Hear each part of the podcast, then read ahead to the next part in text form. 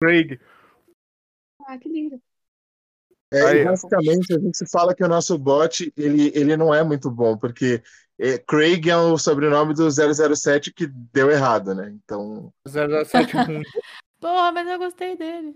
Cruzes, ele, ele Você tem gostou do quê, Laura? Do Isso é Daniel Craig bonitinho. como 007, eu achei Ah, não, pelo amor de Deus. ele tem aquela cara de ator de filmes adultos B, sabe? Da década de 80. Só falta o bigode. André, só uma coisinha. Sai e entra de novo. Ah, então você tá me expulsando, é isso. Pera aí. É, eu tô te expulsando. Vixe, mil tretas. Entendi. Câmbio. Adoro. Seu nome agora é Mil Tretas. Agora sim. Ok. Gente, eu falo isso todo dia. É, é meu cotidiano falar. Mil É, tretas é, minha quando- frase, quando- na verdade. Que bom. Quando que veio, bom. quando veio o convite, a Ana falou assim: caramba, eu falo muito isso. Ah, É eu isso. Ela tava atraindo, né? ela sumonou falar. Sim, sabe? Ah, é o. É o. Cara, aquele bonequinho lá. O, como que é o nome? Caralho. Mas eu não sei de qual você tá falando, bem. O bonequinho lá que lê contos eróticos lá. O, Marcelinho? O Marcelinho. Isso! O Marcelinho, ele fala, era uma frase dele, ele falava, sei lá, bicho, mil tretas. Nossa, Eu falo muito. Ô, Felipe, a gente precisa chamar o boneco Marcelinho pra fazer nossa vinheta. Sério. Eu acho. Nossa, muito, muito. Acho que sério. estão perdendo Não uma é grande oportunidade. É. É, A gente vai dar um jeito. só antes de começar, ô, ô Felipe e Yasmin, vocês notaram que a Ana tem a mesma personalidade que eu? É bizarro, né? De Eita, ficar, Bem, meio Tem, sádica, né? mas eu tentei ficar quieta. ficar xingando, etc. Enfim. Então, desculpa. Não, não precisa pedir desculpa, não, que convive com o André já tá acostumado.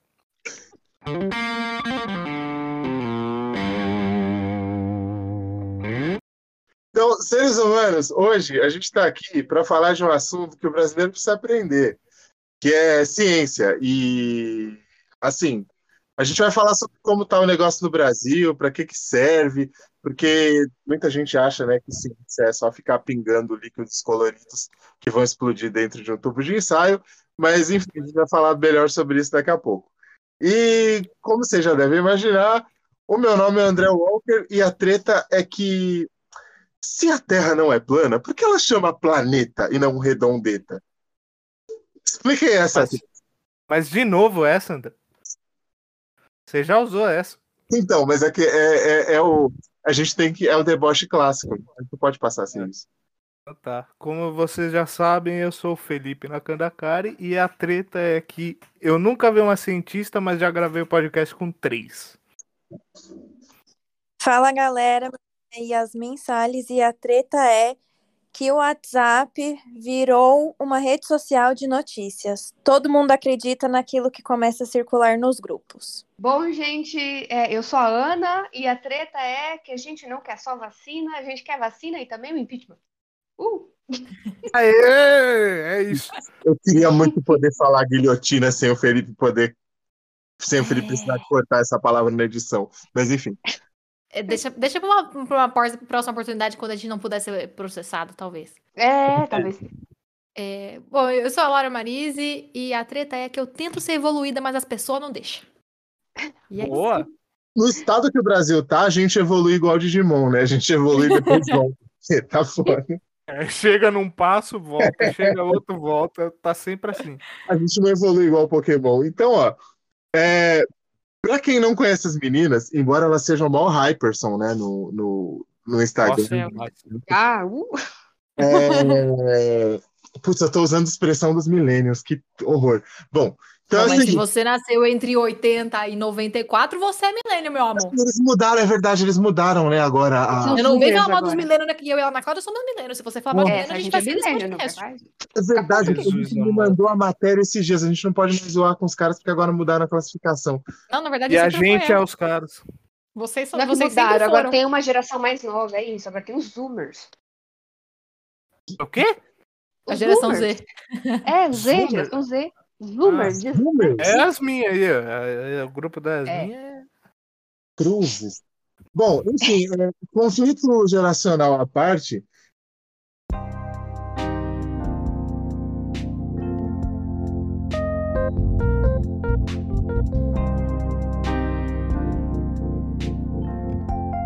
É, enfim, antes da gente começar o episódio, a gente tem um recado importante, né, senhor André, para falar. O recado mais importante que a gente pode passar nesses podcasts todos para sempre. Pois é, a gente, como a gente já anunciou nas nossas redes sociais, pessoais e do podcast, a gente está dando apoio no Instituto Augusto Abou e a gente está aqui com o Eduardo James, vulgo Dudu, para poder falar para a gente mais ou menos o que, que o Instituto faz e o que, que eles estão precisando de doações e qualquer forma que vocês puderem ajudar a gente o Dudu que trabalha no Instituto. Então, Dudu, o que, que o Instituto. Primeiramente, o que, que o Instituto faz? Então, gente, é, obrigado pela abertura e oportunidade e o auxílio de vocês. Tá? O Instituto é, ele trabalha com pacientes oncológicos e o, o principal objetivo é tirar todas as preocupações que a gente puder da família do paciente seja com alimentação, com roupa, com transporte. Então, todo o trabalho é feito para o bem-estar dos pacientes que são de baixa renda e, e passando por esse tratamento oncológico. E aí, que tipo de coisa o Instituto precisa? Que tipo de coisa as pessoas podem doar e que tipo de contribuição elas podem fazer e como? Ó, a gente precisa basicamente de coisas básicas para a existência do ser humano: uma roupa, é, alimento e de vez em quando até um pouco de dinheiro, né? A gente não costuma pedir dinheiro, mas às vezes a gente precisa de dinheiro para bancar um transporte ou algo do gênero. É... Como vocês podem doar? As doações físicas é, dependendo da localidade, a gente pode retirar, mas a gente ainda não está muito forte nesse trabalho. O ideal seria levar lá no Instituto, que fica na Avenida Parada Pinto, 787, na Vila Nova Cachoeirinha, em cima do Banco do Brasil. É, as doações em dinheiro é, são feitas através do Banco Bradesco, agência 0093, conta corrente 33000, dígito 0. O CNPJ do Instituto, que serve também como Pix, é 36 344 060 barra 0001 traço 79. E aí vocês conseguem conferir um pouco de como o trabalho é feito, da, das realizações que o pessoal do Instituto tem através do Instagram, que é, Dudu? O Instagram é arroba Instituto Augusto Abou. Tudo junto, tudo minúsculo, simples, fácil e prático. E aí, Abou é A-B-O-U, certo? Isso, certinho. E o e Face é a mesma coisa. Além disso, também tem o site que é é o www.institutoaugustoabou.org.br ou simplesmente www.guto.org.br.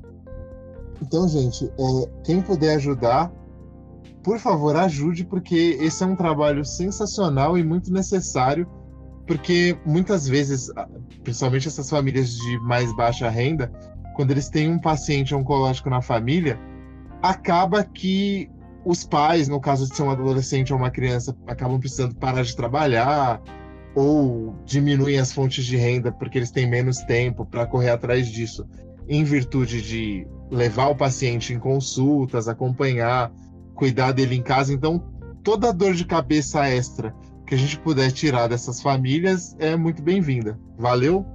O próprio tratamento, né? Porque um tratamento quimioterápico ou radioterápico que seja, ele debilita muito uma pessoa e exemplos que eu tenho, por exemplo, de uma pessoa que é mais velha e também precisar de assistência, precisar ser levado, porque, meu, fica em condição que não dá para dirigir, é força, força do corpo que se perde, é bem, é bem complicado, essa galera precisa de uma ajuda.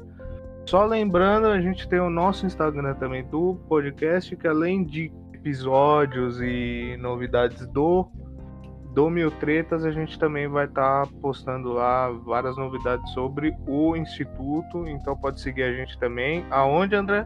É arroba Mil Tretas Podcast. E lá, além das nossas redes sociais pessoais, a gente tá também fazendo um trabalho para angariar materiais, insumos, roupas, alimentos não perecíveis, etc., para o Instituto. Beleza? Então, continuem acompanhando a gente aí e agora partiu o episódio. Partiu.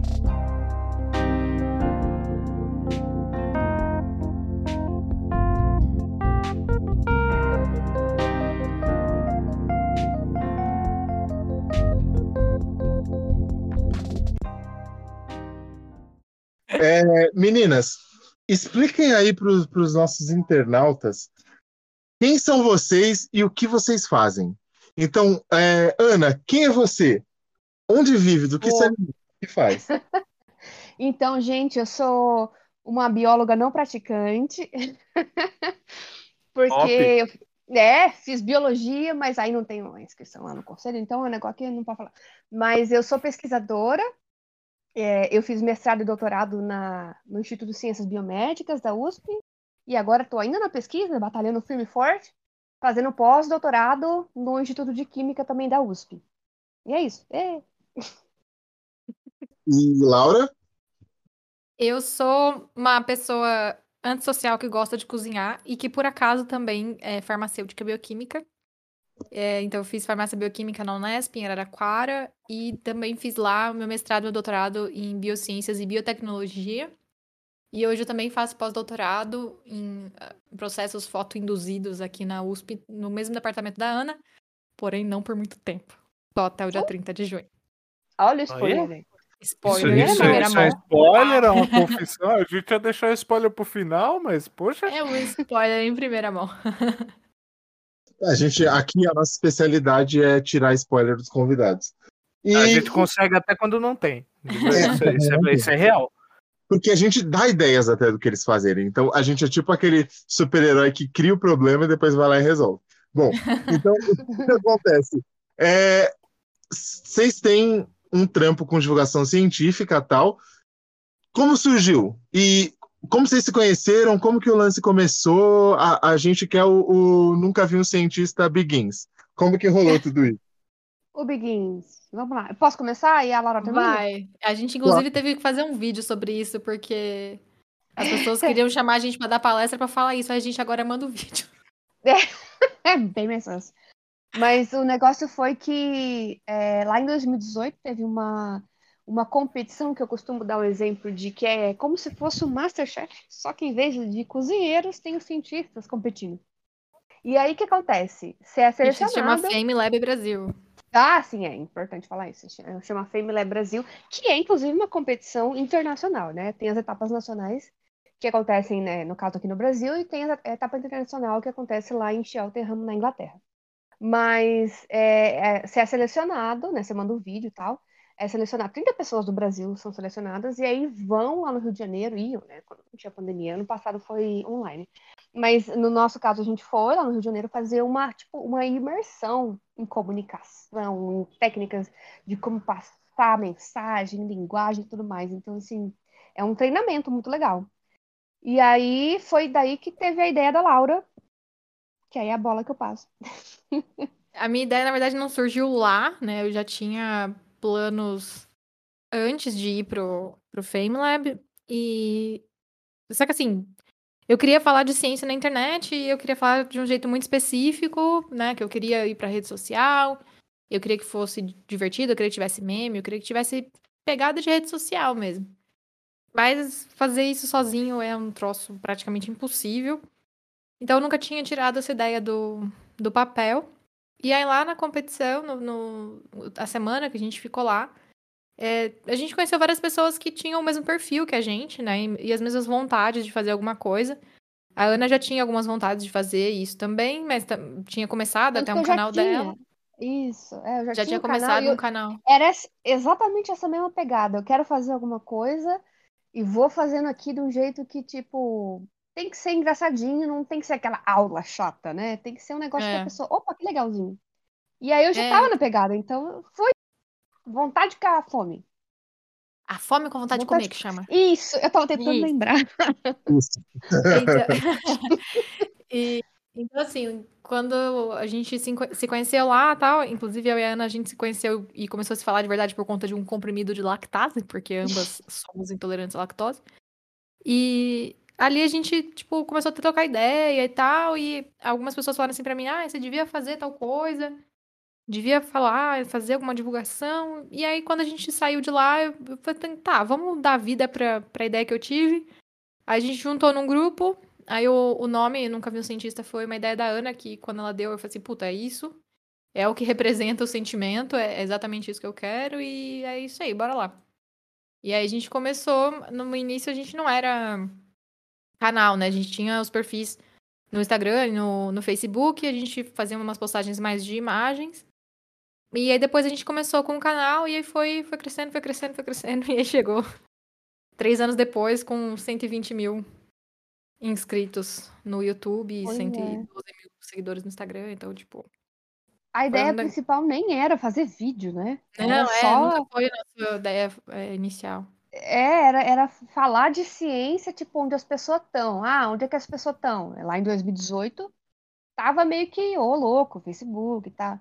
Agora nem tanto, né? Mas depois É, que a gente agora é mais no Instagram. que...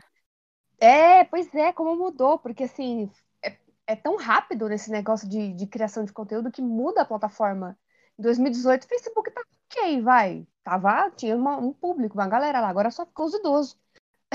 nem, nem sei se podia falar isso, mas poxa vida, tanto avô que tem lá.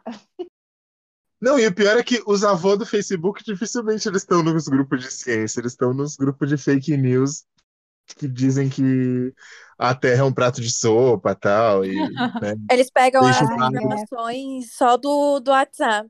Eles ignoram que tá no restante da internet. É muito comum isso Sim, acontecer. a gente vê bem isso acontecer. E Facebook principalmente os oficiais, né? É, Entendedores. entendedores entenderam.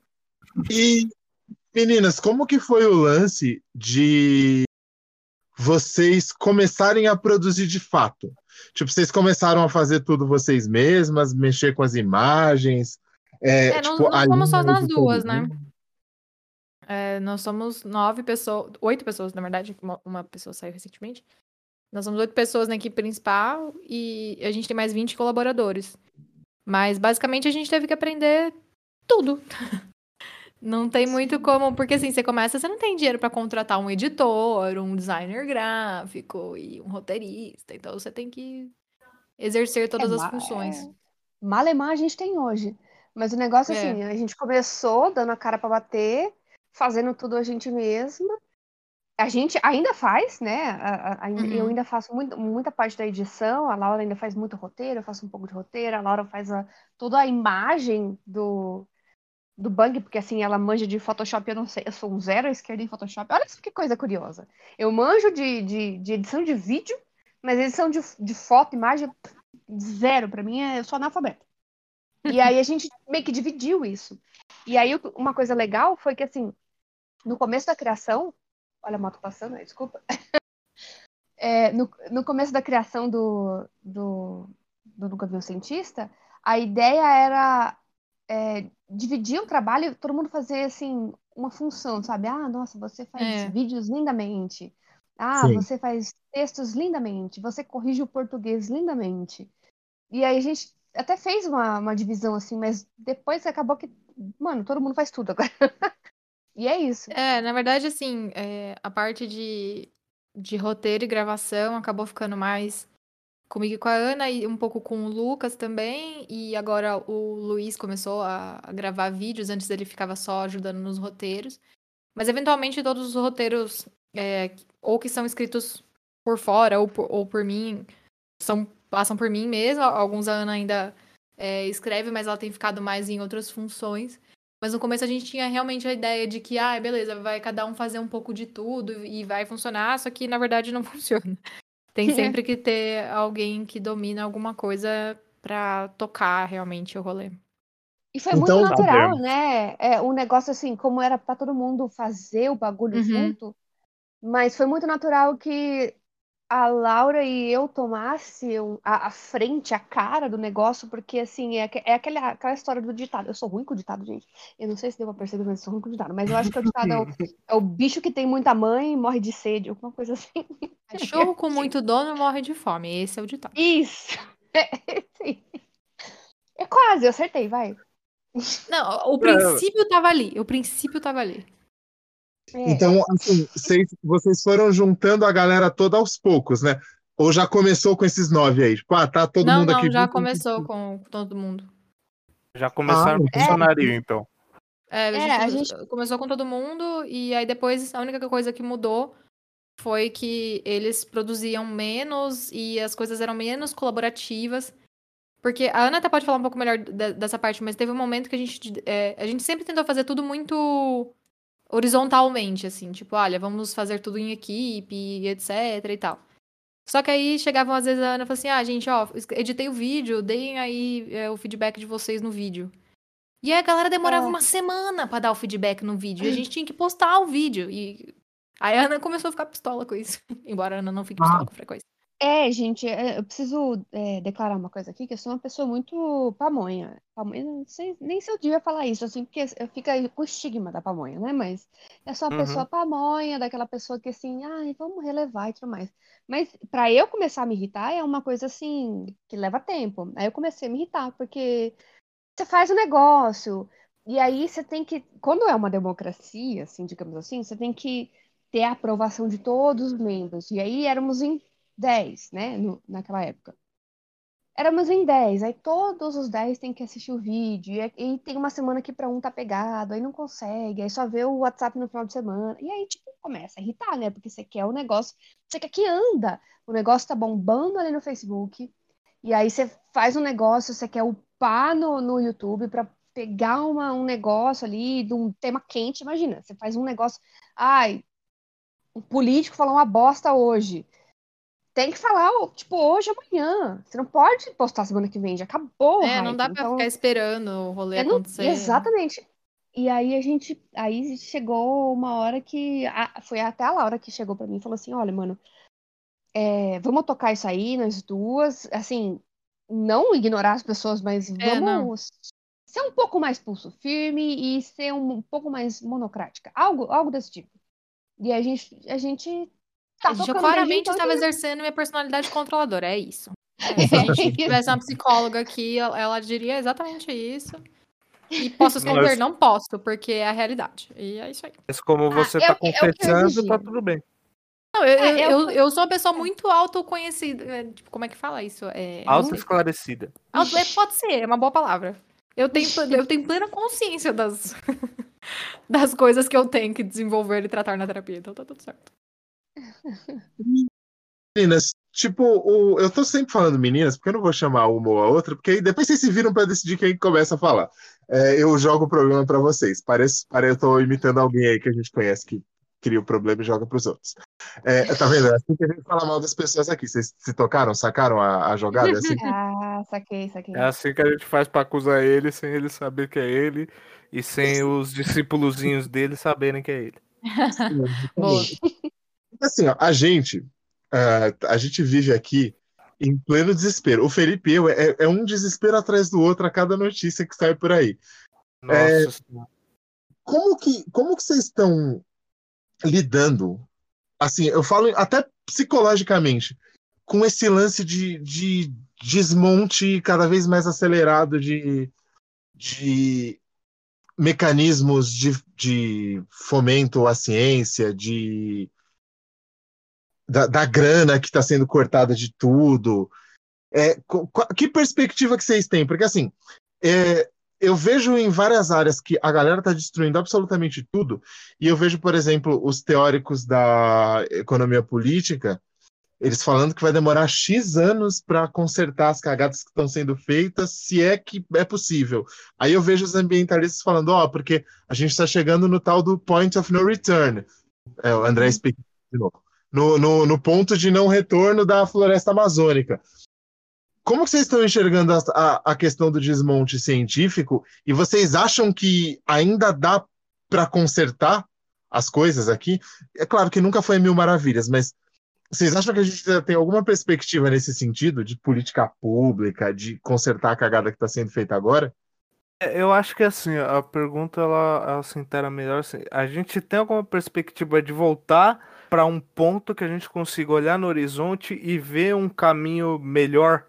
Porque antigamente era ruim, mas ainda dava para ver, ah, ali pode vir alguma coisa boa. Agora é só dor e desespero para qualquer lado que você olha. Tem como a gente sair disso? Laura, é, eu só queria dizer, porque eu acho que ela pode começar, porque ela tá saindo, né? Ela tá saindo Eu tô da. de saída, né, gente? Porque eu não enxergo mais perspectivas no curto prazo. E no meu caso, eu preciso de perspectivas no curto prazo, porque a gente não é capaz de, de se manter com a produção de conteúdo do tamanho que a gente é hoje, né? Ainda mais qualquer dinheiro que entrar em, em qualquer lugar vai ser- ter sempre que ser dividido entre nós duas. Então, não é uma forma viável de, de viver hoje em dia, né? Não é uma fonte de renda adequada. Uhum. Então, eu preciso de uma perspectiva no curto prazo. Então, pra mim, no curto prazo, não faz mais sentido. É, embora, se eu tivesse, por exemplo, acho que no mestrado hoje, eh, ah, tô entrando no mestrado agora, né? Vou começar. E aí eu vou ter o quê? Mais seis anos aí pela frente até terminar o doutorado. Eh, Já dá uma, uma perspectiva um pouco melhor, porque em seis anos muita coisa pode mudar, né? Como a gente viu. E nos últimos quatro anos muita coisa mudar, mudou. Então a gente sabe que em seis anos muita coisa muda. E com certeza a perspectiva seria diferente, né? Então, se eu tivesse entrando no mestrado hoje, eu não faria nada diferente. Eu realmente seguiria é, a carreira até o final, como eu sempre é, imaginei. Eu entrei na faculdade na, para seguir carreira acadêmica. Eu escolhi meu curso para é, escolher a, a, faculdade que me formaria melhor para ser cientista. Então, desde o início, essa foi minha profissão de escolha. Só que não tem co- concurso, co- todos os concursos foram cancelados por conta da pandemia. É, não tem bolsa de pós-doc sendo atribuída mais com frequência. É, só tem a FAPESP a que recorrer, e eu já tenho bolsa da FAPESP por um tempinho, e isso a FAPESP não vê com muitos bons olhos. Então, no meu caso, eu não tenho perspectiva de curto prazo, e eu estou de saída oficialmente. É, a minha bolsa vai se encerrar no dia 30 de junho, e vai ser minha, minha última semana como pesquisadora oficialmente. E- Então, e, não, tá, desculpa te, te cortar, Laura, que me, me ocorreu isso agora. É, tipo, tá rolando muito isso de fuga de cérebros do mundo acadêmico para o mundo corporativo. Do pro mundo corporativo, não, não sei dizer exatamente. Conheço muitas pessoas, né? Porque é, a área para qual eu vou é uma área que tradicionalmente recruta cientistas, né? Então eu vou continuar trabalhando com ciência, só que agora de uma forma muito mais teórica, né? Não vou mais fazer experimento. Inclusive, a gente exper- experimenta um negócio que dá muito trabalho. E Faz aquela adoro. Ela tá muito E- feliz por causa disso. Pois é, cara. E, assim, o que tem acontecido muito é um pouco. Eu não sei estatísticas, né? Claro.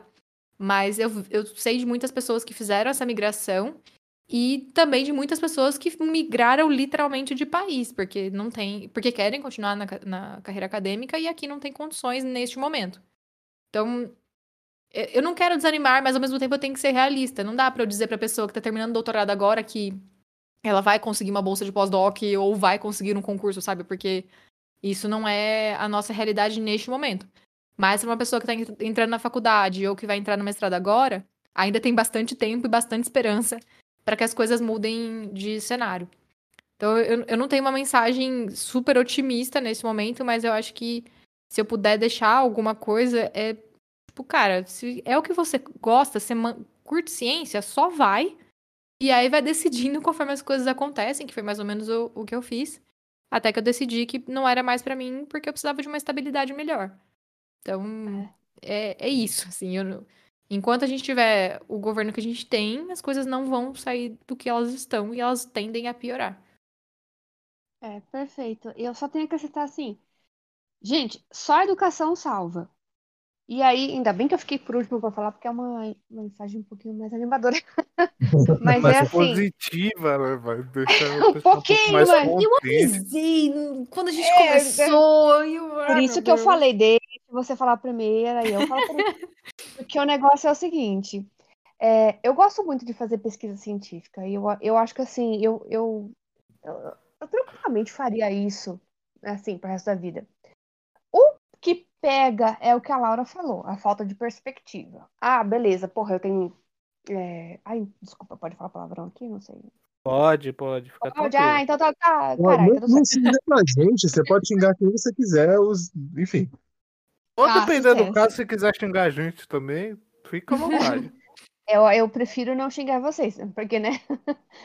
Mas o negócio é, é, eu, eu tenho, sei lá, mais de 30, eu tô constituindo família e tal, e aí eu tô o quê? Vivendo de bolsa, bicho, bolsa. Bolsa, não, pra quem não sabe, bolsa é o salário, é o salário do pesquisador.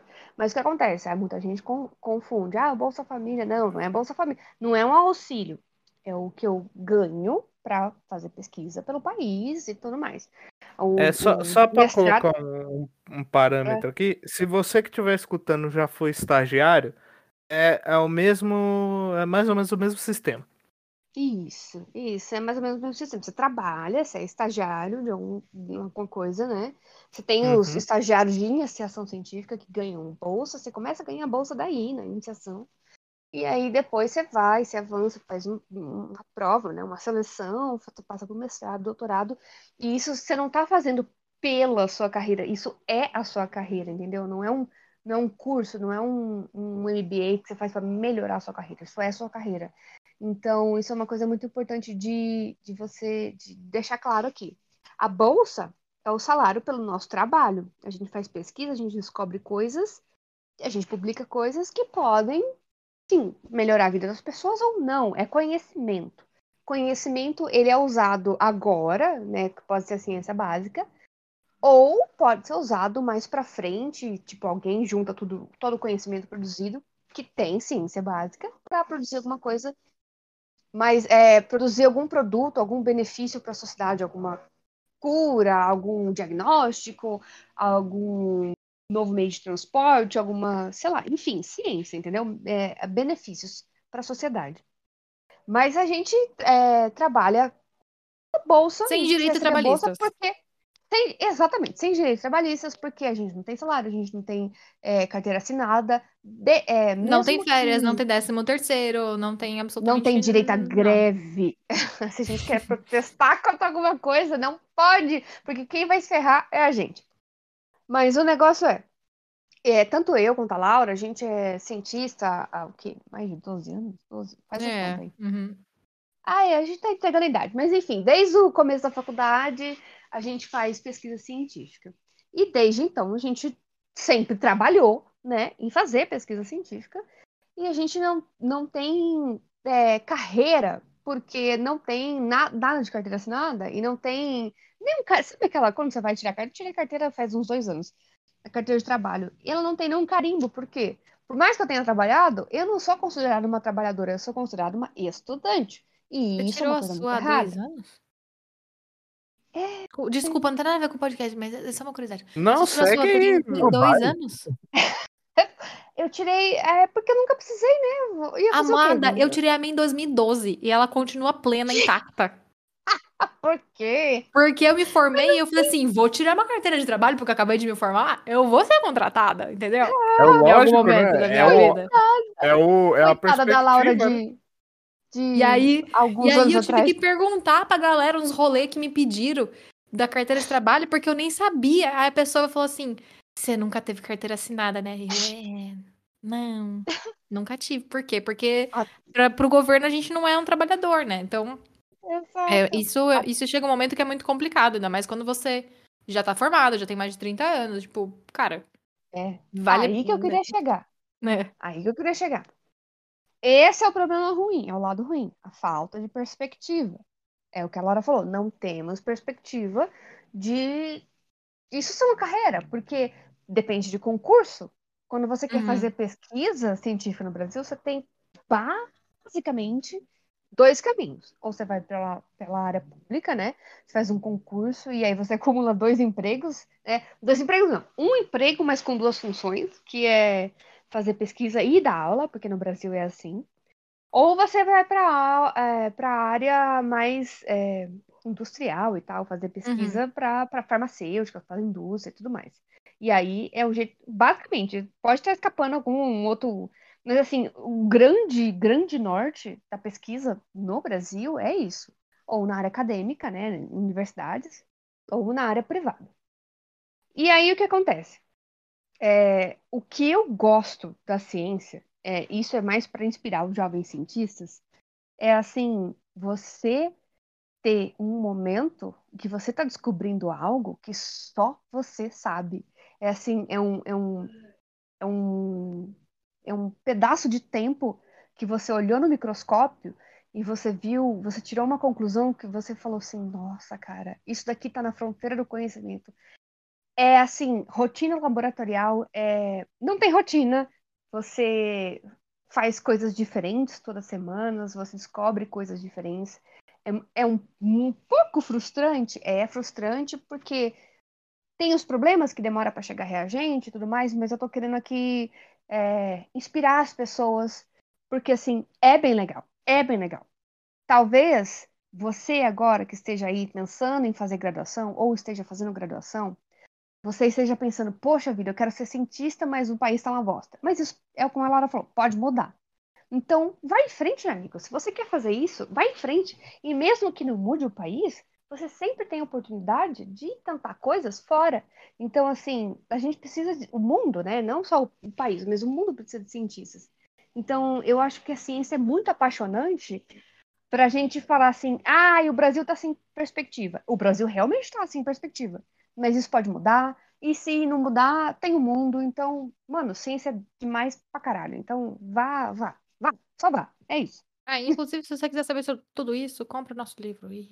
Ah, nossa, sim. Ai, que, que, Nossa, gancho! Ai, meu Deus, que gancho! Eu, eu, eu vou até trocar a minha, eu vou até trocar a minha pergunta que eu ia fazer por essa do livro. Falem aí do, do rolê do livro. Faz o jabá, solta o jabá. Ah, cara, a gente lançou no, em abril deste ano um livro que chama Super-Heróis da Ciência, que a gente conta a história de 52 cientistas que mudaram de alguma forma a ciência no Brasil. Muitos deles é, passam sempre despercebidos por não serem nomes tão famosos, mas que sem eles a nossa ciência não seria como é hoje. E a, a pegada do livro é para ser um livro inspirador mesmo, para mostrar para as crianças. Ele é um livro destinado ao público infanto-juvenil. E mostrar para as crianças como é, quem pode, né? Tipo, mostrar que todo mundo pode fazer ciência, que, tipo, tem muita coisa legal, tem muita gente diferente, tem muita coisa que poucas pessoas realmente conhecem, além de da gente mostrar lá esse caminho, né? Muita coisa disso que a Ana falou tá no livro, numa sessão lá sobre como ser cientista. Então acho que vale super a pena. Tá, é o Super-Heróis da Ciência pela Harper Kids. Isso, e, e no, e no- no livro você percebe assim que, tipo, todas as áreas você consegue fazer pesquisa científica. Ah, mas eu gosto mais da biologia. Vai, tem um monte de exemplo. Ah, eu, eu sou a pessoa mais das física, sou a pessoa mais exata.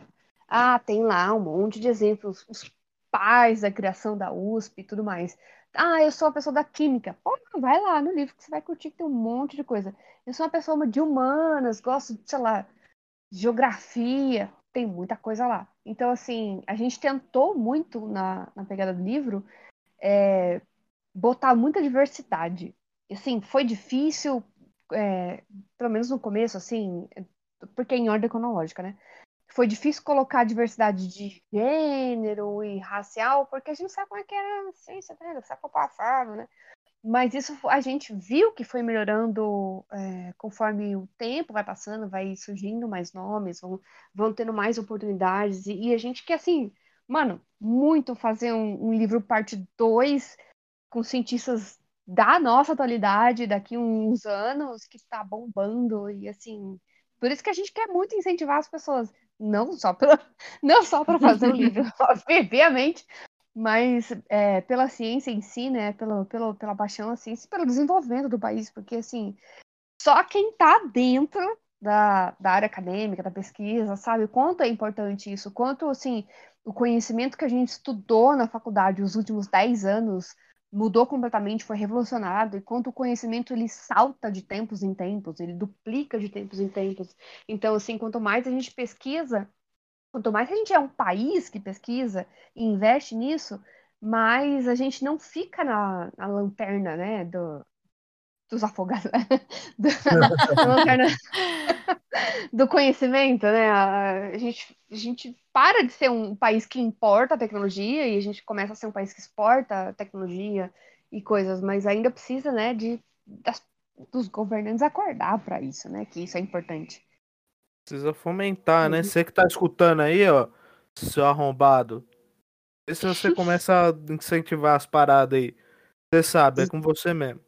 E o foda é que assim, né? O, o, os caras que eles estão lá, eles representam muito do que é o, o brasileiro. É o pensamento médio do brasileiro em relação à ciência, porque a galera acha mesmo que vocês ficam numa salinha pintada de branco, brincando com os reagentes, ou então, se você é um físico, você fica lá brincando com os equipamentos e parará. Porque na própria escola a gente não, não recebe aquela noção clara de qual que é a aplicabilidade futura de um experimento científico que está fazendo agora, né?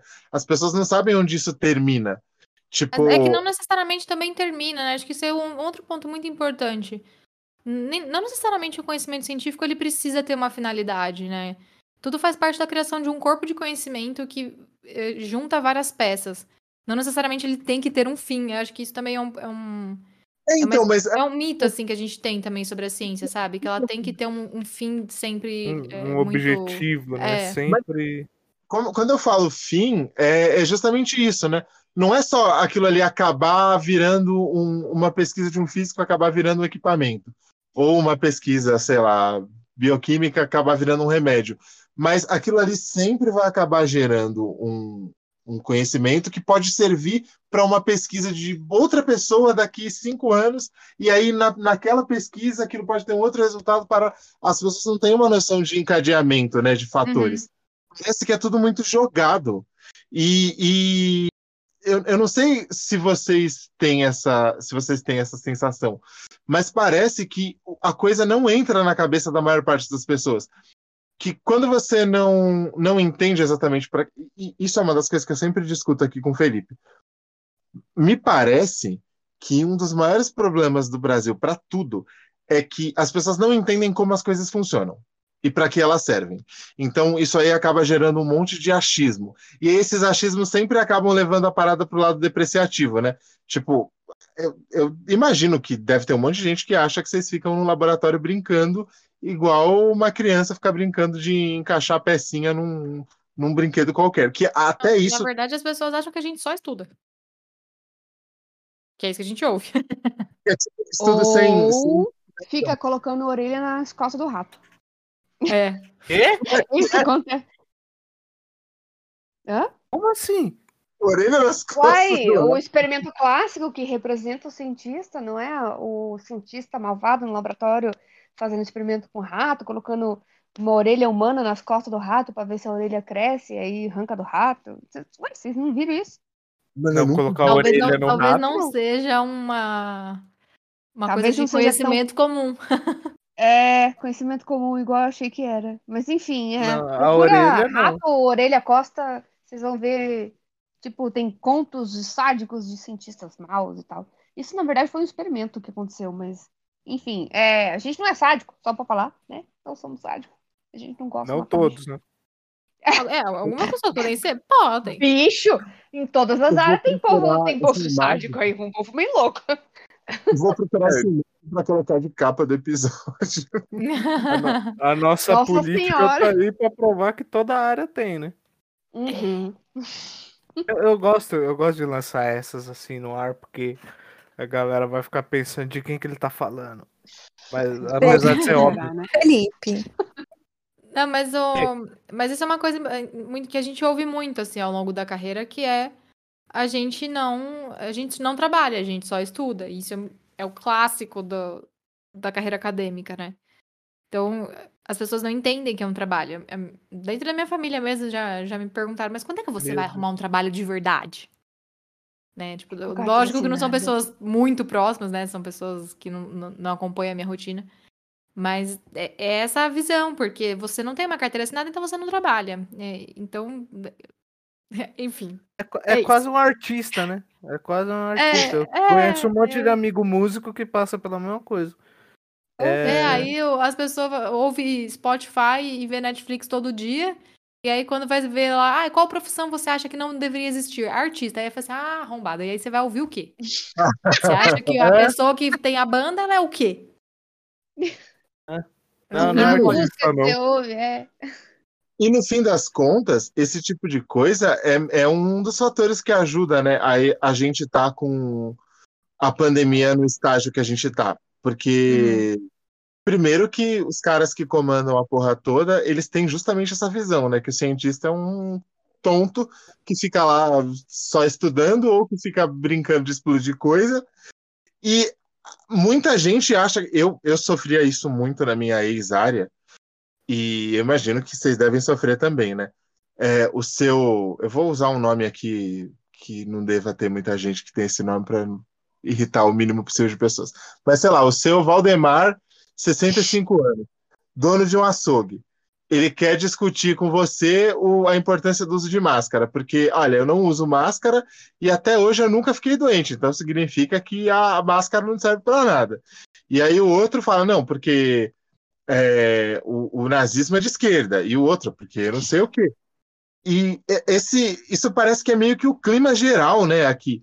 Não, não rola um, um respeito, não, não respeito em sentido do- de, de você respeitar o ser humano, mas de você respeitar o que, o que aquele ser humano já acumulou e já construiu de conhecimento, né? Tipo assim, ah, eu, parece que as pessoas se sentem confortáveis no, no, no lance de viver na base do achismo. Não sei se isso dá alguma sensação de controle, de tipo, ah, eu vou aqui tomar um chazinho de alho com limão e aí eu não vou ter Covid, porque esse chá de alho com limão vai me curar. Em vez de ir atrás e ver a realidade mais, mais dura da coisa, né? Porque parece que o cientista é sempre o cara chato que está querendo fazer você acreditar que as coisas são mais difíceis do que são. Porque basicamente o, o, o, o lance que eu sinto muito das pessoas que convivem comigo, até de alunos, etc., é que parece que o professor, o, o cientista e tal, ele é sempre o cara chato, né? Tipo, ele é o cara chato que não deixa eu, eu pensar aquilo que eu quero. Tipo, ah, eu desenvolvi aí uma teoria sobre como o mundo funciona, baseada em nada ou baseada em alguma coisa que eu vi no WhatsApp, e esse aqui é o cara chato que tá vindo para me tirar do meu conforto de eu achar que as coisas funcionam de um jeito ou de outro. E eu tava vendo é, na, na, no lance da CPI, inclusive, os, a- os, os senadores que eles são pró-governo e tudo mais, e, meu, os caras, eles me dão exatamente essa impressão, que tipo, ah, eu passei a minha vida inteira aqui tranquilo, achando que alho com limão podia curar qualquer doença respiratória. E como assim chega esse cara falando que não é desse jeito que, que a coisa funciona? E, tipo, não, não, não sei se vocês sentem esse tipo de coisa, né? Como se a galera não levasse a opinião de vocês em conta at all, assim, tipo, 100%. É, que- é que, na verdade, existe uma questão muito anterior a essa, que é as pessoas, elas não querem ouvir as coisas corretas, elas querem ouvir aquilo que as conforta. Elas querem ouvir aquilo que faz sentido no que elas já acreditam.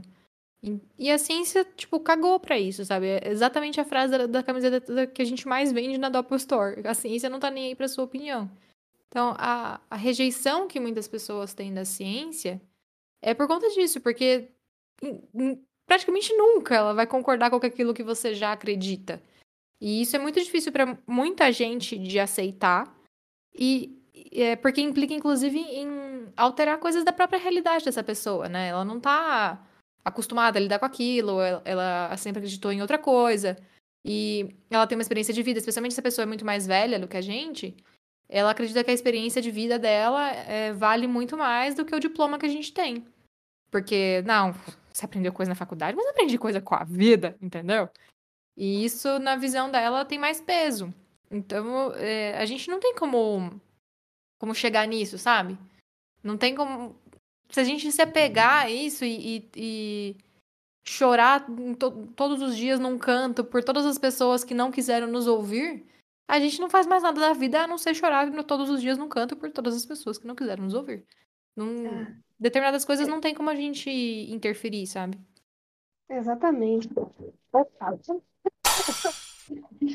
Ana? Ana? Um segundo, um segundo. Pronto. É que, não, é que não tava dando pra ouvir o que você tava falando pra gente esperar. Tava. Aconteceu uma desgraça aqui, mas vou continuar. É, tem Meu outra Deus. coisa. Falei, eu avisei antes. É, mas tem outra coisa é, que a ciência não consegue entregar para a população, e isso causa um pouco de. é, não sei se é desconforto, mas a, a palavra causa um pouco de. Ai, ânsia, né? Ânsia pelas coisas. É que a ciência ela tem um método, e esse método ele demora um tempo tem, você tem que é, formular coisas, projetar coisas, você tem que testar as coisas, tem que é, escrever essas coisas, publicar essas coisas, essas coisas têm que ser debatidas pelas, pela comunidade internacional, e aí depois essas coisas são é, é, depois juntando num corpo de é, conhecimento, num corpo de, de outros resultados, isso é considerado como assim, ah, isso aqui é um caminho mais próximo da realidade, isso aqui é um caminho que não, não condiz muito com a realidade. Isso, cara, demora muito tempo. E aí o que acontece? Quando a pessoa, quando, por exemplo, ah, vamos é, usar o exemplo da pandemia. Tem um vírus que está aí assolando a humanidade, está causando um, um puta rolê zoado, as pessoas não podem mais viver suas vidas e tudo mais. Então tem uma urgência. Urgência de quê? De acabar com essa porra desse vírus e vamos voltar à vida normal. Só que a ciência não entrega essa urgência. E olha aqui, assim, porra, a vacina foi rápido pra caralho. Assim, tempo recorde por várias razões. A gente pode discutir isso. Considerando todo o histórico, né? Uhum. É, exato, exato, exato. Mas assim, tem, tem várias razões para isso ter acontecido. Mas mesmo assim, mesmo assim, é, com a ciência agindo em tempo recorde e tudo mais, as pessoas elas querem resposta num tempo muito mais rápido que isso. Elas querem um chá de alho lá em março de 2020 que cura a Covid. Elas querem que a ivermectina, que é um negócio que talvez algum estudo clínico ah, indicou ali no começo da pandemia, a cloroquina, um estudo in vitro, que é tipo em, em placas, né, em células de laboratório. Isso talvez indicou algum indício de possível efeito ali no começo de 2020, no começo da pandemia. Isso pode ter acontecido. Elas, elas se apegam a isso, porque é rápido e tal. Mas aí, quando você passa para as próximas etapas do método científico, que é você testar em, em animais, e depois você vai em, em animais primatas, e depois vai em, em- em os humanos, né? Animais também, somos hum- animais. E aí você vê que isso não tem uma resposta, elas, tipo, negam isso. Porque, ah, não, mas eu gostava do resultado anterior em células, que dava certo. Sabe? Porque eu tô tomando desde então, e eu nunca peguei. E aí elas se apegaram a isso. Porque, assim, a ciência, ela não tem a celeridade, né? A agilidade quanto as pessoas que não conhecem o método científico exigem. Então, as pessoas querem uma coisa e a ciência entrega outra. E esse é, o, é, a, é a dissonante do, da- do mundo, né? Não tem como a gente entregar uma coisa que seja o mais próximo possível da verdade, sem que essa coisa seja passada pelo método científico, que é a coisa que a gente mais é, conhece como. É, é, o, é o melhor método que a gente tem até então para testar coisas e, e colocar coisas à prova para que essas coisas, essas hipóteses sejam verdadeiras ou falsas, mas a população não entende isso. E aí, essa distância da população não entender como funciona a ciência e querer os resultados da ciência é isso que causa o caos. Porque é muito fácil você entender. Temos uma pandemia, a gente quer uma resposta e a gente quer já, a gente quer voltar para nossa vida. E a gente quer agora. Só que não dá. E aí a pessoa nega a ciência. Ah, não, então isso aqui não vai me dar uma resposta? Ah, então não quero isso aqui. Ah, não não presta, quero. né? Se não vai me dar a Exatamente. resposta que eu quero imediato, isso aí não presta. Exatamente. É esse. Esse é o bingo. E aí não dá. É, é, é isso, é o desencontro. A gente, a ciência, a ciência atual, não- a ciência atual que a gente conhece tá mais, não consegue entregar as respostas ao, o, o tanto de rápido quanto surgem, por exemplo, pseudociências, que é, ai, tem tal remédio, tal fármaco, tal cura, tal simpatia, vai me fechar da Covid, vai me curar da Covid, e é isso que eu vou apostar, porque eu não quero esperar dois anos, eu não quero viver dois anos assim, então é isso, a gente tá ferrado. Eu ia comentar alguma coisa um pouquinho parecida com isso, que eu vejo isso como uma consequência de tudo que vem acontecendo desde, vai, volta de 2010, 2011, que foi que é a questão de rede social, todo esse imediatismo que a internet traz, né? É uma coisa muito bizarra, ficou muito fácil você jogar no Google e achar alguma coisa e não ter filtro. Porque você não precisa ter filtro. É uma coisa que eu falo com o André, vira e mexe eu falo com o André. É, na internet você tem uma boa galera colocando informações de qualidade e uma outra galera, tipo, triplo, colocando coisa que não presta, ou qualquer coisa, ou que veio na cabeça, ou como a gente tipo, gosta de falar, tirou do Instituto Dataku, né? E É. jogou lá na, na Wikipédia. Adoro. É, pegando, pegando nesse gancho, eu queria perguntar pra vocês. O que, que vocês têm aí de, de recomendação de fonte confiável? A galera não ficar mais, pelo menos que escuta a gente, a gente vai tentar acertar o máximo de pessoas possível com, com esse episódio. Mas assim, onde procurar, como filtrar melhor a informação que você está recebendo, para poder não ficar nessa de ah, eu não, eu quero. Se bem que o cara que quer a informação pra ontem, ele vai querer pra ontem de qualquer jeito e você pode apresentar todas as evidências de confiabilidade possíveis. Ele não vai querer outra coisa, não vai aceitar. Mas não Os, os custa a gente arrombados não tentar, né? estavam. Os arrombados não estavam discutindo com o fabricante da ivermectina, que o fabricante falou que não servia, e o cara queria saber mais do que o fabricante. É, tem isso também. Desculpa, eu, eu me exaltei um pouco. Mas enfim, continua aí. Não, fica tranquilo. Deixa Não, é, é- é- deixando claro aí pra galera que fica buscando informação, o WhatsApp, gente, não é fonte de informação confiável. Pelo amor de Deus, parem É, gente, isso. A não ser que seja um vídeo da Laura e da Ana, você não acredita no seu Ah, WhatsApp. isso Pode confiar. Na verdade, eu tenho uma, uma. Ai, caramba, peraí.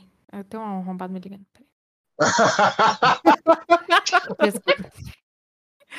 Era aqueles spam, né? Que ódio. É, na verdade, assim, acho que uma, uma dica. É, é muito difícil dizer, ah, essa é uma fonte confiável, porque às vezes a fonte ela é confiável para um assunto, mas para outros não. Uhum. É, então, acho que um- uma questão fácil, assim, de tentar filtrar é: a fonte é processável? Tipo, se ela estiver falando merda, eu consigo descobrir quem é facilmente, né? facilmente quando eu digo é tipo, ou o nome da pessoa tá logo na matéria, ou tá muito fácil de encontrar. E, tipo, dá pra processar? Essa pessoa tem muito a perder? Porque se a resposta for sim, existem grandes chances dessa fonte ser confiável. Porque quando a pessoa pode ser né, responsabilizada por aquilo que ela fala, a chance de ela fal- eh, falar bosta é menor. A gente continua vendo bostas acontecendo? Continua, mas assim, por isso eu tô dizendo que a chance é menor e não, e não que é impossível. Então, é, é muito difícil. Essa semana mesmo, tipo, um dos maiores jornais do país publicou uma matéria que o cara ouviu as vozes da cabeça dele para escrever a, ma- a matéria, porque no artigo que ele disse ter lido não tava aquelas informações, entendeu? Então, nem sempre a gente vai realmente ter é, sempre informações 100% con- confiáveis nas mídias que a gente costuma acessar, nas mídias que são mais conhecidas, porque seres humanos cometem erros. Mas acho que isso é uma, uma boa forma de filtrar é isso. Porque a mensagem no, no WhatsApp vem lá, ah, porque o doutor X da universidade, não sei o que lá. Aí você vai procurar, a universidade nem existe. E o doutor X, sei lá, mora num, num outro país que não tem nada a ver com o que a mensagem diz. Então você não consegue achar essa pessoa processar ela porque ela tá falando uma coisa é, irresponsável. Então eu acho que Ou isso. então é a califa, né, na, na imagem. É. Então, assim, é- é, isso é uma boa. É um bom filtro, Né? Então, se eu. Porque eu e a Ana mesmo, nós somos pessoas que podem ser processadas pelas coisas que a gente fala. É por isso que a gente não fala determinadas coisas, porque a gente é pobre e não tem dinheiro pra pagar advogado. É a mesma lógica que a gente. Então, assim, é- é- enfim, é, para resumir, é isso. Um bom filtro é você realmente conseguir identificar é, a fonte daquela notícia. E, ah, e outra coisa. Se for uma super descoberta, e você digitar essa descoberta no Google, É. ela tem que estar em todos os maiores jornais do mundo, não é só do, do Brasil. Porque se for uma coisa muito foda, é o furo de notícia que todo mundo quer dar. Agora, se você buscar lá no Google e o site que aparece é o blog do seu Valdemar de 65 anos, aí é melhor desconfiar que aquilo lá não é correto. E também É, um lance, né? Eu tenho até um exemplo de um, de um caso que a gente citou numa live, que a gente faz uma, a gente faz uma live quinzenal é, para falar o que aconteceu nesses últimos 15 dias de notícias e tudo mais. E aí é, tinha nessa live uma notícia de que um cara ele tinha encontrado é, fungos em Marte. E aí observando é, imagens do rover, tava lá e tudo mais. E aí esse mesmo tiozinho, ele já tinha publicado, ó, pre- presta atenção, publicado um artigo é, mostrando que tinha campos de crânios em Marte. E aí ele já é uma pessoa bem é, descredibilizada na, na- no mundo acadêmico, né, na- no meio científico. E aí, beleza, ele publicou esse artigo e tal, era um artigo na Biology, não sei do que, e aí falou assim, ó, tem cogumelos, tem fungos em Marte, então tem vida em- é, fora da Terra, tudo mais. E porque ele quer provar que tem vida fora da Terra, ou que teve, enfim. E aí, beleza. é, era uma, cienti- era uma revista científica que tem um poder de impacto, um fator de impacto muito baixo. O que que é isso? Quer dizer que essa revista não tem muita relevância, ela não é muito lida, ela não é muito citada, porque ela costuma publicar coisas não tão assim é, revisadas, né, pelos pares, não tão relevantes, é, tem coisas, muitas coisas retratadas, então não é uma revista que tem muita relevância, muito lida. É isso que a gente chama de, é, de fator de impacto. Então, fator de impacto baixo. E aí ele publicou essa notícia. E aí eu falei isso na live, eu falei, gente, se quando for, quando tiver evidências concretas, reais, de vida fora da Terra, por exemplo, em Marte, né? é, não vai estar publicado na Biology, não sei do que, vai estar publicado na fucking Na Nature. Science, na Na Nature, sabe? Num bagulho assim. Porque assim, pensa o cientista, é igual qualquer pessoa, tem um ego gigantesco. Ele quer melhor para ele. A gente sempre vai tentar o melhor. Tipo, a gente sempre quer descobrir algo novo que ninguém nunca viu. Então, se tiver uma- alguma evidência minimamente concreta de vida, que é uma coisa extremamente extraordinária, extremamente extraordinária, é ótimo, extremamente extraordinária fora da Terra, ele vai querer publicar num bagulho gigantesco e esse bagulho gigantesco vai aceitar porque é uma evidência extraordinária. Então, assim, se tiver alguma evidência disso, vai estar na Nature primeiro e aí vai ter o release press às 6 horas da manhã do dia seguinte em todos os principais jornais do mundo. Então, quando você for pesquisar alguma coisa, se aparecer no blog do seu Percival, não sei qual era o nome que a Laura usou. Valdemar. É o Valdemar, seu Valdemar. Aí não é, tipo, é só teoria de conspiração, entendeu? Ele pode falar assim, é, tô sabendo de uma coisa aqui que ninguém tá sabendo. Não, menino, pensa o contrário. Cientista é uma coisa que. Cientista é um menino que quer soltar pra todo mundo, pra ele ficar conhecido e ganhar o Nobel lá na frente. Imagina quem descobrir a vida fora da Terra. Imagina quem descobrir a cura pra não sei o quê. Essa pessoa vai querer espalhar os canto-canto. Não tem essa de, ai, vou guardar pra mim, ai, vou publicar na Biology, não sei do que, ah, vou publicar no, no, no grupo do WhatsApp pro Valdemar publicar lá não sei do que. Então, Coitado do gente, seu Valdemar. é. Coitado, Val- seu Valdemar vai escutar. É Valdemar, tá certo, é Valdemar. Ah, então acertei, É agora, culpa do agora André. acertei. Culpa do André. O André acusou o senhor Valdemar aí, ó. Olha, se Valdemar. estiver escutando a gente e, e, e por acaso ficar sentido com isso, desculpa, porque pode ser qualquer nome, tá? Eu escolhi Valdemar porque eu achei que. E, e também, meninas, tem um lance que a, as publicações, principalmente as publicações de, de mídia não especializada, elas têm aquele lance, número um, do clickbait, número dois, Uhum. elas não, não terem ali, eventualmente, claro, o jornalista, eu estou me defendendo como estudante de jornalismo, é, o jornalista, muitas vezes, ele não é especialista, não é versado naquele assunto, mas o mínimo que o cara pode fazer é ir atrás de tudo, e liga para um cientista, procura numa faculdade que saiba daquele assunto. Por exemplo, eu tenho um amigo que ele é mecânico de avião. E ele fica puto toda vez que sai uma matéria sobre um avião que teve que arremeter, por exemplo. Ele fala, porra, os caras falaram que o avião teve que arremeter como se isso fosse um, um né, tipo, um, um, um quase acidente, um, um, prelúdio de um acidente.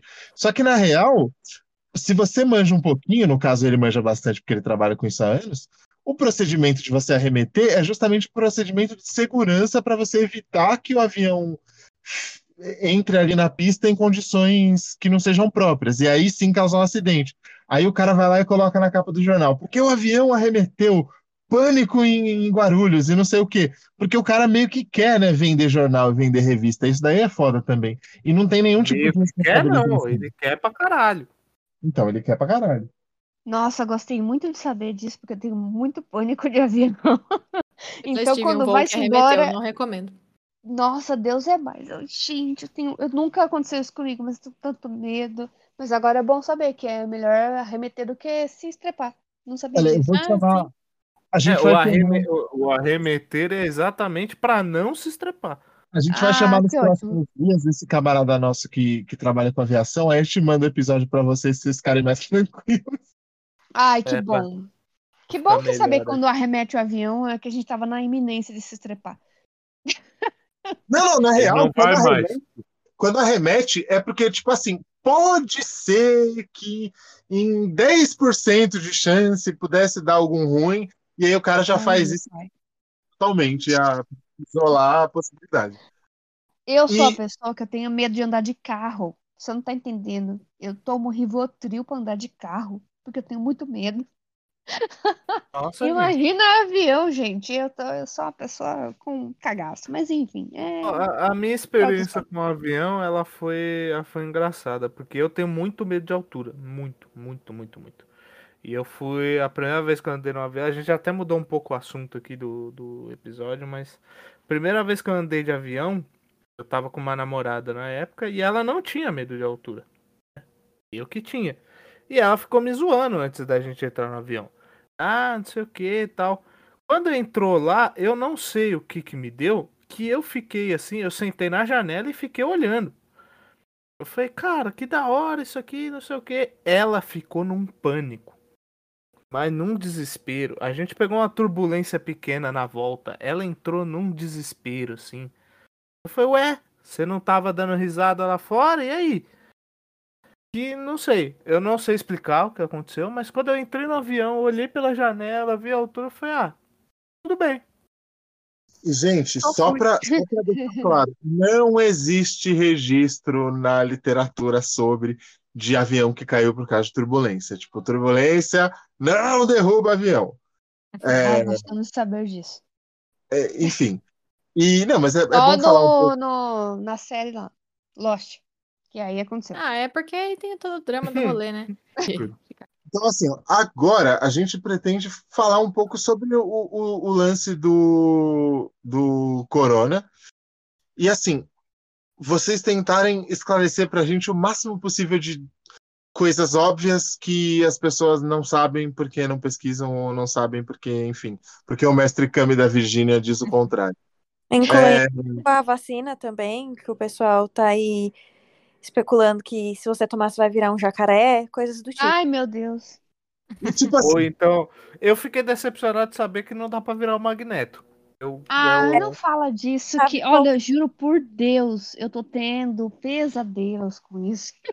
Ah, mas eu queria tanto, ele sempre foi meu X-Men favorito, o Magneto, Não, você eu não, sempre gostei você não tanto. tá entendendo, você não tá entendendo. As pessoas aparecem pra mim, assim, nos meus sonhos, grudando coisas do corpo.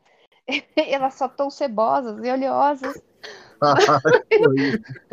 Eu vi o Hugo Fernandes falando disso e foi sensacional, assim, ele, isso aí é sebo, é falta de banho, não é vacina. Eu falei, cara, que demais. Pelo amor de Deus. Olha, e a gente se estrepou, se estrepou não, né?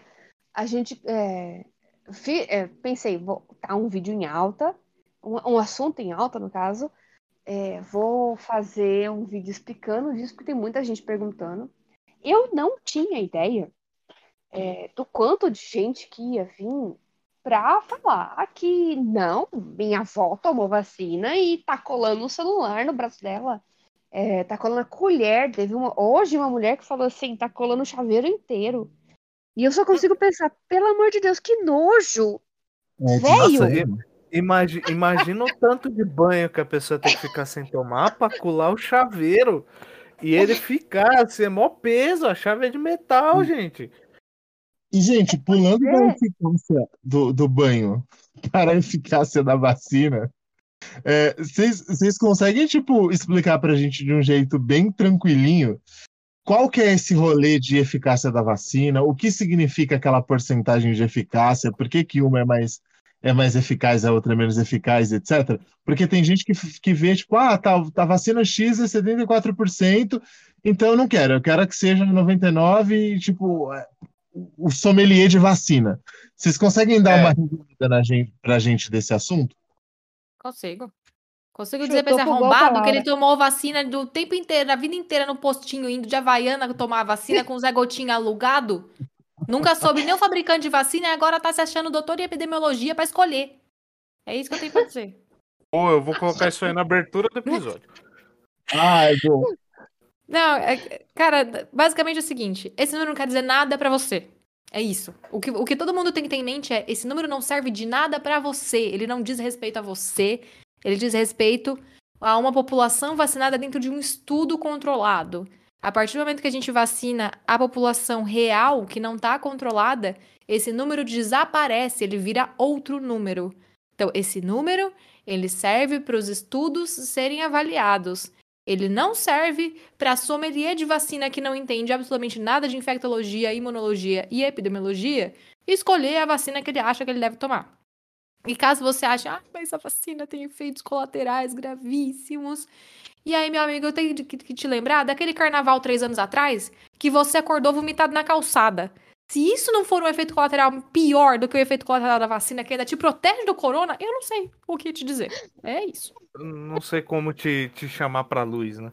É, E- é assim, É, é- mas isso, isso é muito exatamente. importante. Ah, O número de eficácia de vacina não quer dizer nada. No- na vida real, a Coronavac, que no estudo foi 50% eficaz, pode ser extremamente mais eficiente em proteger a população do que a Pfizer, que foi 90% eficaz no estudo. Então, não se apeguem a números. O número de eficácia de vacina não diz respeito a você e ele está restrito ao estudo clínico.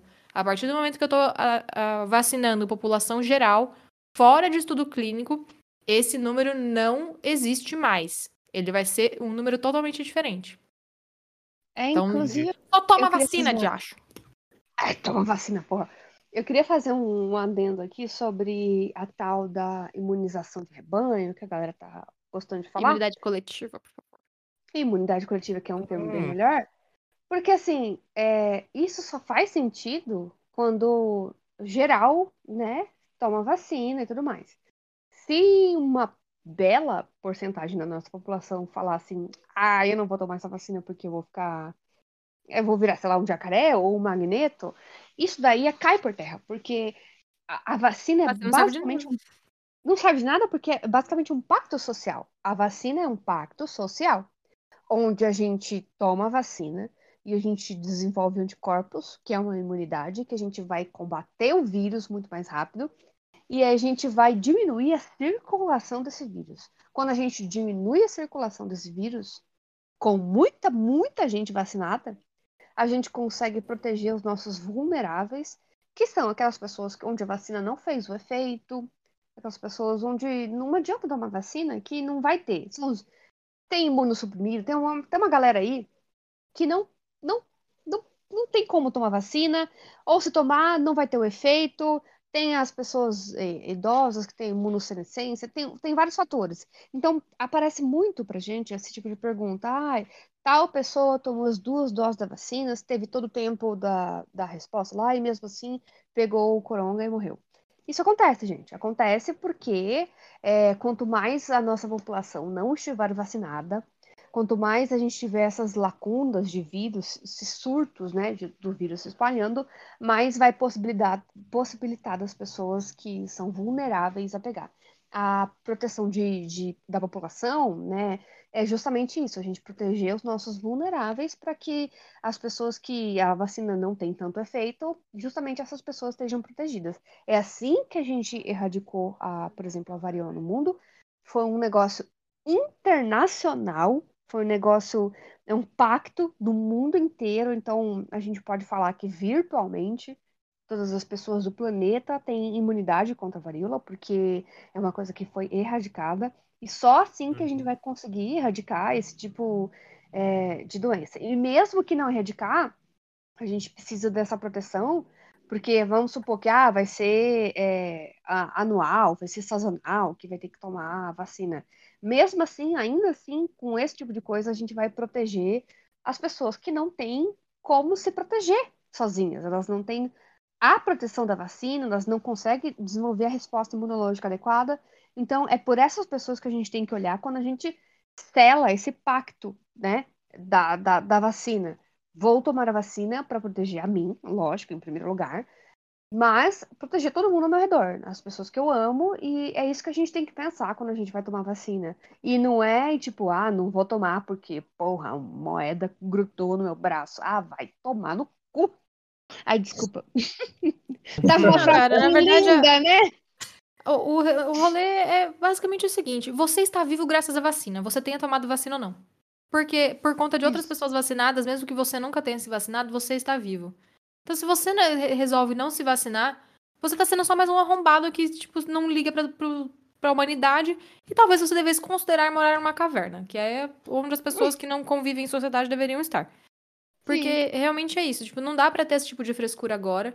Não dá para confiar em informação que vem de fonte né? Tipo, né, o Instituto Minha Bunda de Pesquisa, porque não, não, não tem como a gente controlar uma pandemia sem pessoas vacinadas. Então não adianta nada chegar no posto, ai, mas essa vacina eu não quero, e aí vou tomar outra que é melhor. E eu queria dizer, meu querido, que a, a outra também tem efeito colateral, que é dor no braço, que é febre, que é dor no corpo, que todas elas vão ter, que é normal, que se você com certeza já tomou vacina de febre amarela, você sabe o que, que é isso. A vacina de febre amarela é uma das vacinas que dá mais reação depois.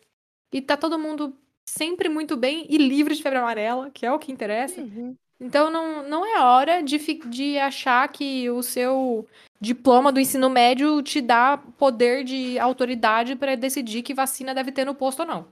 Então. Tome essa. É basicamente isso, assim. Não... Eu fico muito puta porque realmente, assim, você tá vivo por conta de vacina. Se não fossem as Sim. vacinas, todo mundo tinha morrido de varíola nos anos 80, sabe? Não, não ia estar tá aqui hoje. Então não tem como a gente é, criar essa realidade paralela que as pessoas criaram, onde, ai, não, vou esperar chegar a vacina boa. Meu querido, a vacina boa é a vacina que tá dentro de você. E é só isso que você precisa saber.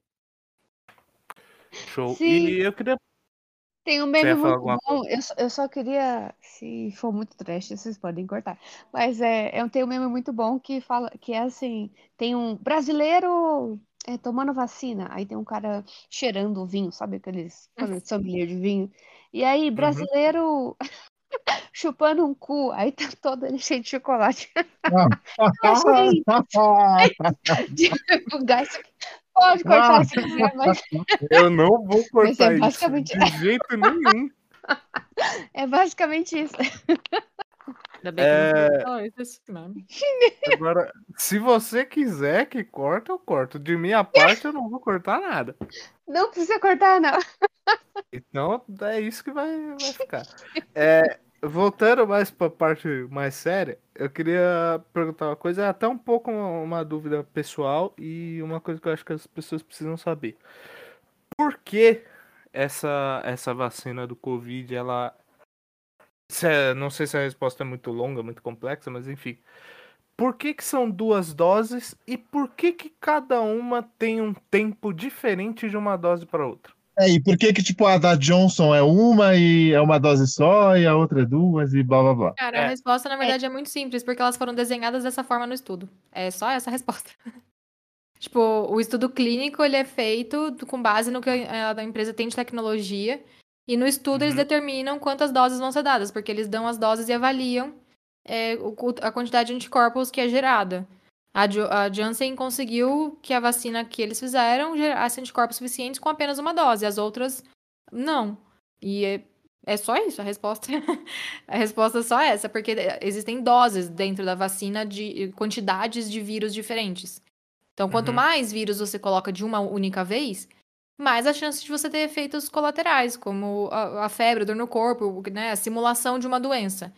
E em alguns, Certo. eh, alguns casos isso pode ser muito forte a ponto da pessoa vacinada eh, se sentir muito, muito, muito desconfortável ou precisar de atendimento médico, porque você está simulando mesmo uma infecção no corpo daquela pessoa. Por isso a gente Uhum. diminui a dose, a quantidade de vírus eh, por, por injeção e, e espaça isso em duas doses. Em outros casos, a vacina pode ser realmente muito eficiente com poucos vírus, então eu consigo dar uma dose só. Né? A dose que eu criei ali, ela dá menos efeitos adversos e já confere a proteção. Então, tudo isso é desenho de estudo clínico e tecnologia disponível. É, é a única Entendi. resposta que, que existe. Muito Tanto que bom. sempre teve isso, né? Tem as doses de reforço. Desde que a gente nasceu, a gente toma é, as vacinas e depois de tempos em tempos tem que voltar. Você é adulto? Você que não tem mais a, a mãe para te levar no postinho? Vá no postinho para ver se suas vacinas são atualizadas, porque é importante isso. Mas é, essas informações que a Laura falou é, são coisas que são é, encontradas em estudos anteriores, né? Quando está estudando a eficácia de alguma coisa, tem, a, a- como eu falei, os métodos, né? A metodologia científica, tem as etapas que a ciência passa. Então, você começa lá nas células, depois você vai para bicho, depois você vai vários bichos, tipos de bicho, chega nos primatas, depois chega em humano, a fase 1, aí depois a fase 2, tudo isso você vai encontrando é, informações daquele composto que você está testando, se aquilo é seguro, se aquilo é eficaz, e qual a dose que é eficaz. Então, tudo isso é respondido no estudo clínico. E aí, quando chega na população, ai, fase 3, pô, fase 4, que é o que quando é um População em fase 4. a fase de farmacovigilância. Então, tipo, ah, aceitou a, a agência, a, pô, a agência vigilância é, do país, por exemplo, aceitou, tá botando na galera. Isso ainda é um estudo clínico, é uma fase 4, a fase de que tá, você ainda está colendo, cole- coletando dados da, daquilo ali. Então, é, os dados que foi estabelecido, tipo, vai ser duas doses de tanto quanto tempo, isso foi um negócio estabelecido nas fases anteriores. Então, foi a partir de estudos científicos que isso foi estabelecido. Por isso que uma varia com a outra. Ah, a Janssen é uma dose, ah, a outra é duas doses, ah, mas tem 30 dias. Ah, não, agora essa aqui tem 60. E isso é, é, é basicamente a partir dos resultados que teve, que foi melhor projetado para ter a menor é, resposta colateral, né? Não sei, é colateral que fala? Respo- é, Efeito colateral. efeito, efeito colateral possível e a maior eficácia do, do que se quer, né? No caso, que é a imunização. Então, é tudo a base da metodologia científica mesmo. Muito bom. E, gente, para a gente ir encaminhando aí para os finais, é, eu vou fazer uma pergunta aqui para a gente deixar a parte mais tensa do rolê para o final. E esse- esta maldição de variantes diversas e tal, tipo, eu vou fazer duas em uma. É, existe algum, algum risco muito grande de rolar alguma, de, de a gente acabar fabricando em algum lugar do mundo alguma variante que escape da vacina? E se a gente continuar nesse, nesse ritmo de vacinação aqui, que a gente está agora, vocês acham que dá para estimar mais ou menos em quanto tempo a gente vai estar livre dessa desgraça? Sim e não. Adoro.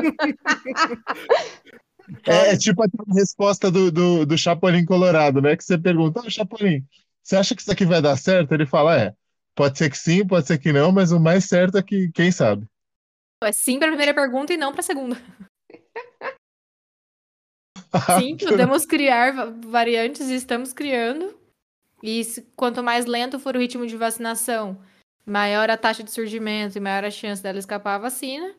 E não, não vamos ter a vacinação ah, vacinada na quantidade que a gente precisa tão cedo a ponto de controlar o mais rápido possível.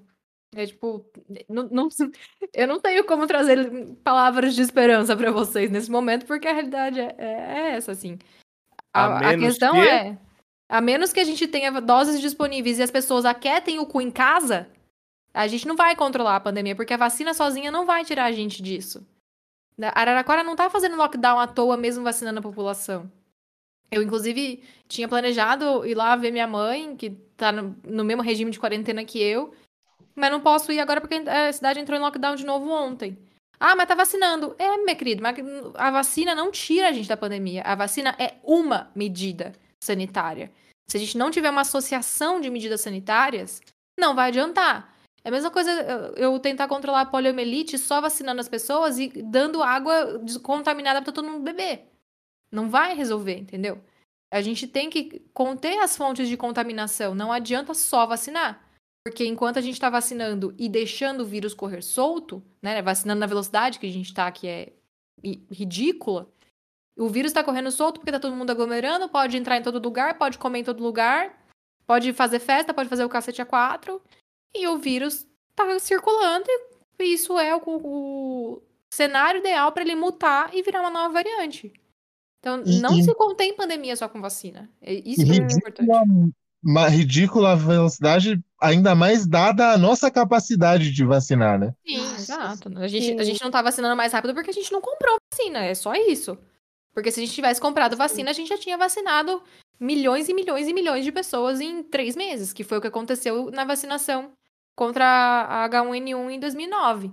Em três meses, a gente vacinou 90 milhões de pessoas. Ou- Mas por quê? Porque a pessoa no poder comprou vacina. Pois é. Precisa da vacina para poder vacinar, né? Uma coisa louca, né? Ninguém poderia imaginar. Pois é, Mas, que loucura, não é mesmo?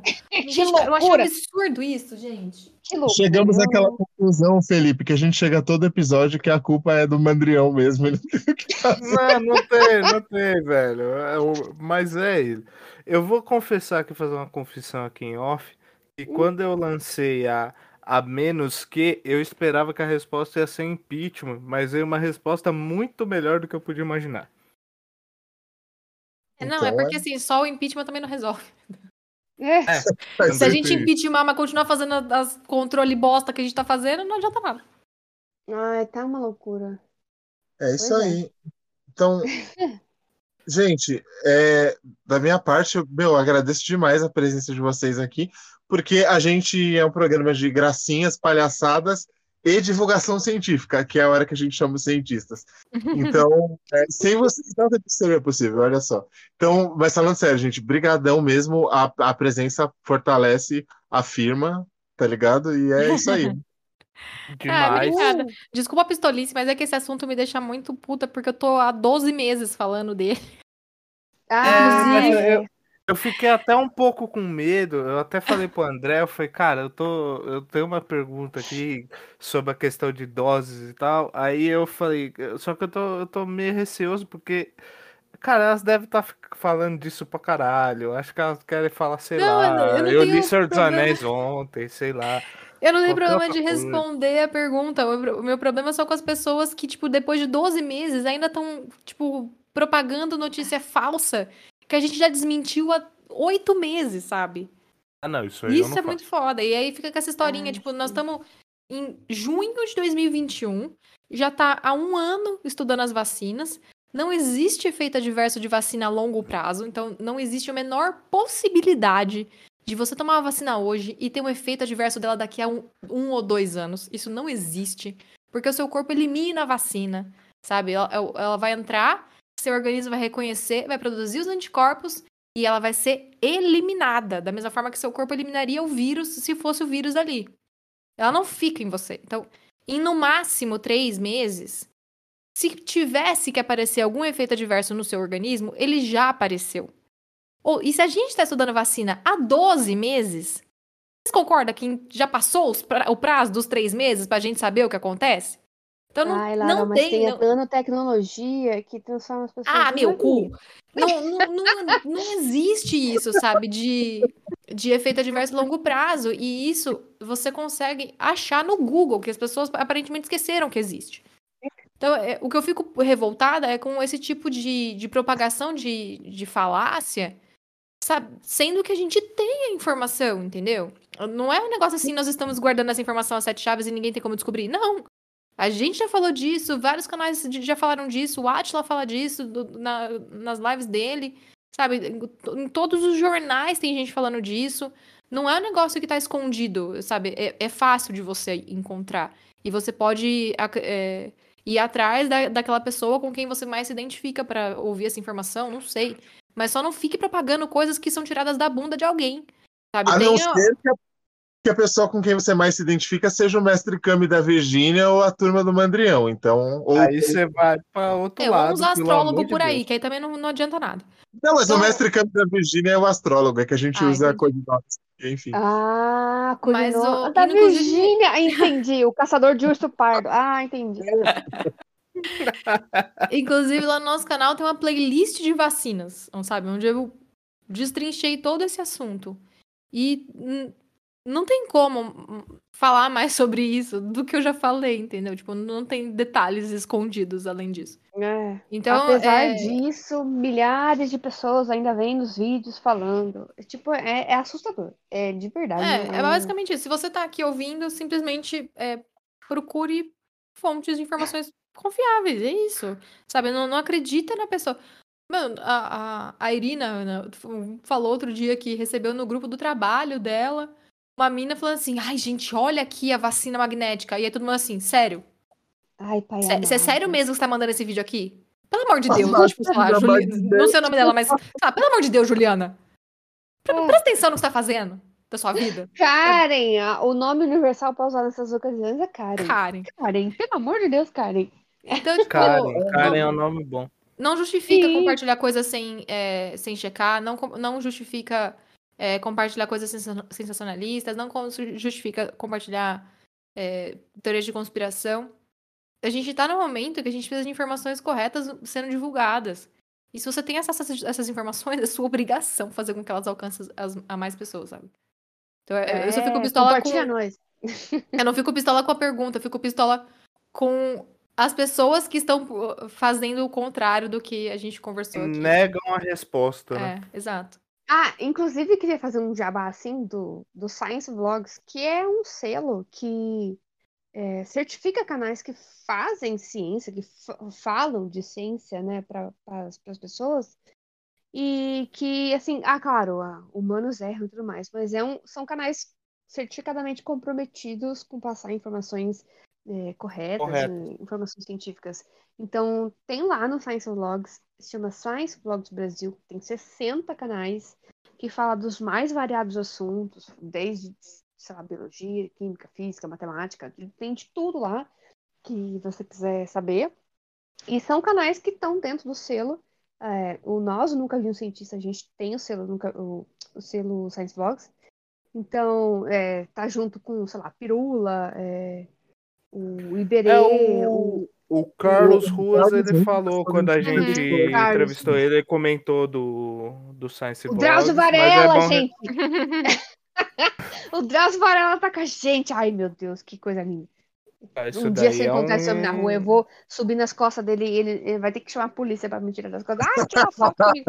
Isso, isso aí é um, é um selo de qualidade pesado, hein? Isso se ele Sim, não correr. porque sim. O Drauzio, o Drauzio corre, né? Ele corre todo dia. Então, assim, ele vai alcançar sabendo. ele, Você começa a correr aí pra você alcançar e montar nas costas dele lá. Eu ando de bike, fugiu. pode ser? Pode, Já dá, pode. será? Então, gente, com, com essa mensagem aí super animadora da Laura e eh, essa intimada também, né? Para de compartilhar selo- merda, filha selo- da puta. Tá bom. Então, Então- gente, valeu mesmo, ó. Beijo nos rins. E vejam as nossas playlists sobre corona e vacinas lá no nosso canal. Aliás, canal e Instagram, antes da gente encerrar. Instagram é arroba nunca vi um cientista, com um é um numeral, né? O número um. E o, Uhum. O YouTube é nunca vi um cientista, você acha lá rapidinho na, na busca. A gente tá lá em todos, todos os Tem canais. Face também, né? Mas o Tem Face Facebook, morreu, mas o Facebook é. né, Eu mesmo nem tenho mais. é, e tem, É. a gente tá no Twitter também, o Twitter é arroba NV1C. Beleza. Pra quem estiver escutando, vai estar na descrição. A gente vai divulgar nos nossos Instagrams, como sempre. E é isso aí. Valeu, falou. Tchau, tchau, gente. Valeu. Obrigado pelo convite. É isso, gente. Obrigadão, valeu. A gente que agradece.